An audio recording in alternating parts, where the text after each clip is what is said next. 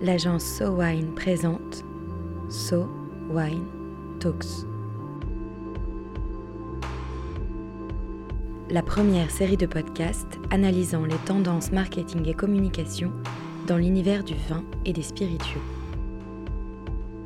La France, terre de vin, avait en 2019 un palmarès important sur le marché du vin mondial. Troisième plus grande superficie de vignobles, deuxième producteur et consommateur, troisième exportateur en volume et surtout premier exportateur en valeur devant l'Italie et l'Espagne. Qu'a changé la crise du Covid sur le marché du vin mondial Décryptons le marché des vins français sur la base des statistiques du commerce extérieur et des études de France Agrimaire. Aujourd'hui, avec Harold Farnham. On retrouve Harold, responsable compte clé chez SoWine, qui va nous parler du marché du vin. Harold, aujourd'hui, quelle est la situation des vins français sur ses principaux marchés? Tout d'abord, je pense qu'il est utile de se remettre en tête quels sont ses principaux marchés. Euh, L'Allemagne, c'est 16% des exportations des vins français. Les USA et le Royaume-Uni sont tous les deux à 12%. Euh, la Chine à 10%. Et gardons en tête que la France continue à représenter 70% du, du marché des vins français. En pratique, si on regarde la décennie 2010-2020, on s'aperçoit qu'il y a deux marchés qui ont euh, principalement tiré la demande et contribué à la bonne santé économique de la filière viticole française. Les USA, avec une progression qui est à la fois forte en volume et en valeur, et euh, d'ailleurs en 2018, les USA, donc 12% des volumes, représentent 18% de la valeur des marchés des vins français. Et puis la Chine, avec euh, une croissance des importations des vins français qui a été de 9% en moyenne par an, jusqu'en 2018, qui est une année un peu de, de cassure. Et ce que, ce que l'on observe, et ça on l'observait déjà dès avant la crise du Covid, c'est que ces deux marchés montrent aujourd'hui des signes d'essoufflement. Et quelles sont les causes, selon vous, de l'essoufflement, par exemple aux États-Unis, pour commencer? Alors aux États-Unis, on a beaucoup parlé du, phénomène des droits de douane et de l'augmentation des, taxes euh, par Donald Trump. Euh, clairement, c'est effectivement pas une bonne nouvelle dans la mesure où ça nuit très directement à la compétitivité des vins français par rapport à leurs concurrents, d'abord les vins américains, mais aussi les vins sud-américains ou même encore les vins, les vins australiens. Euh, mais il faut probablement considérer la position des vins français sur le marché américain dans une perspective un tout petit peu plus large. Parce que euh, ce qu'il faut avoir en tête, c'est qu'en 2019, euh, le marché du vin aux États-Unis s'est contracté à la fois en volume et en valeur.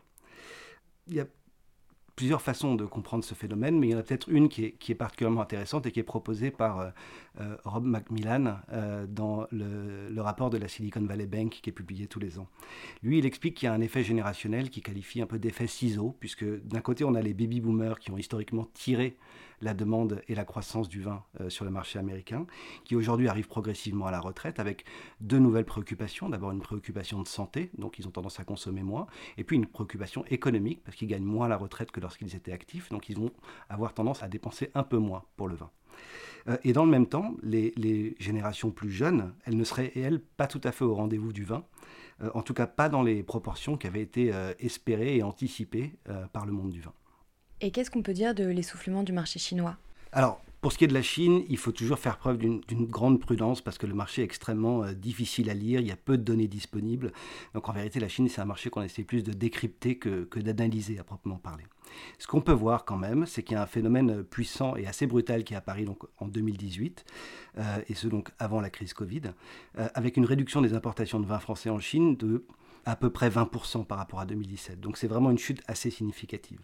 Euh, là encore, il n'y a probablement pas une seule raison qui explique euh, ce phénomène, mais une conjonction de plusieurs facteurs.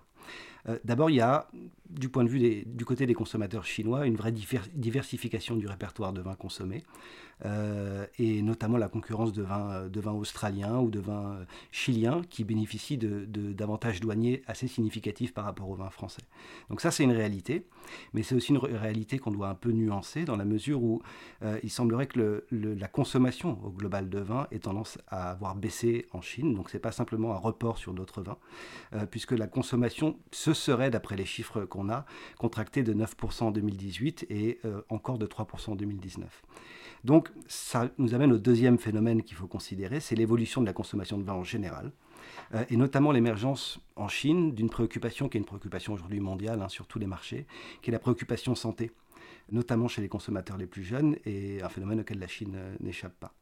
Et en conséquence, finalement, de ces deux, ces deux phénomènes, il y a une autre hypothèse qui est, qui est avancée parfois, qui serait celle des, des, surstocks. En fait, sur les années précédentes, les importateurs auraient euh, euh, surstocké, euh, ce qui fait qu'ils auraient assez nettement, brutalement, ralenti leurs importations en 2018.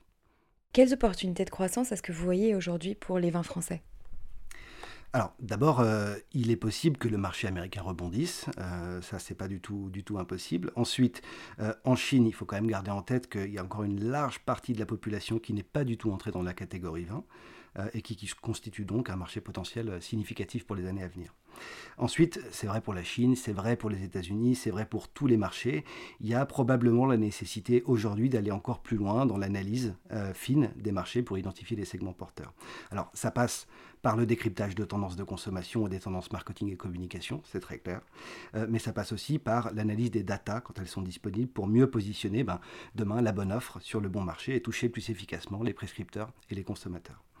Enfin, il y a peut-être des opportunités à aller chercher demain sur des marchés tiers qu'on a peut-être un peu moins regardés, en dehors de la Chine, de l'Amérique du Nord ou de l'Union européenne. On peut penser par exemple, même s'ils sont dans une situation économique contextuellement un peu difficile, mais à la Russie, c'est quand même 10 millions d'hectolitres par an, ils en importent à peu près la moitié. Il y a l'Australie aussi, c'est 6 millions d'hectolitres consommés par an. Il y a les pays d'Asie du Sud-Est, et puis il y a un dernier pays qu'on ne peut pas ne pas mentionner, dont on sait qu'il est un peu, un peu compliqué, c'est l'Inde. L'Inde, c'est un pays un peu, un peu compliqué, parce qu'on sait qu'il y a un certain nombre de pesanteurs administratives qui ne sont pas faciles à appréhender, d'autant plus compliqué que c'est un État fédéral, et chaque État va avoir ses propres règles et ses propres lois, notamment vis-à-vis de, vis -vis de la commercialisation de l'alcool.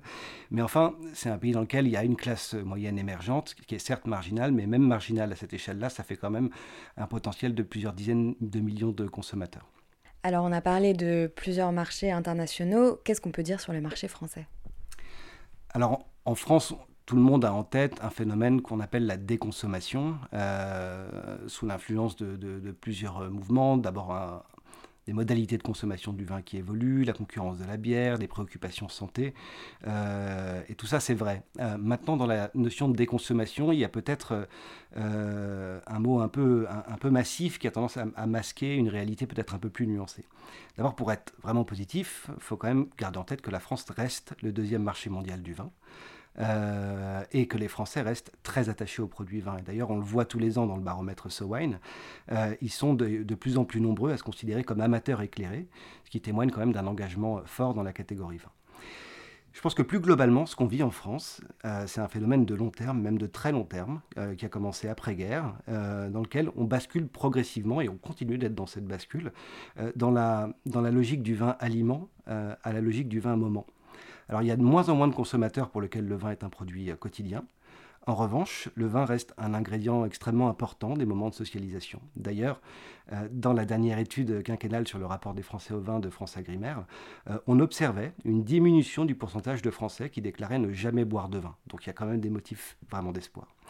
Alors, c'est sûr que s'il paraît à moyen terme difficile de se projeter dans une croissance en volume hein, du marché du vin pour la France dans les années à venir, il n'est pas interdit d'espérer une croissance en valeur. Mais pour ça, il va falloir euh, probablement être en mesure d'aller chercher de nouveaux consommateurs, euh, des populations peut-être un peu plus jeunes, euh, mais des populations dont on sait qu'une fois qu'elles sont engagées dans la catégorie vin, elles sont en général disposées à consacrer un budget un peu plus important que leurs aînés pour l'achat d'une bouteille de vin.